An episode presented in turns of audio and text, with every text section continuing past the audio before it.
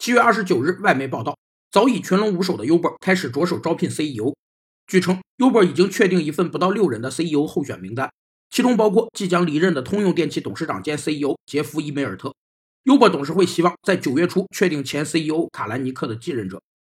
CEO 是美国人在二十世纪六十年代进行公司治理结构改革创新时的产物。传统上，董事会进行决策，经理层负责执行，但二者间存在的沟通障碍和决策成本增加。已经严重影响了企业重大决策的快速反应和执行。CEO 在这种变革中，代表着将原来董事会手中的一些决策权过渡到经营层手中。作为一名 CEO，要对公司的所有事情负责，对公司的成败负责。CEO 既是行政一把手，又是股东权益的代言人。大多数情况下，CEO 会是董事会的成员，而总经理则不一定是董事会成员。除了 CEO 外，Uber 还招聘 COO 和更多的独立董事。Uber 已经开始清理卡兰尼克留下的各种痕迹了。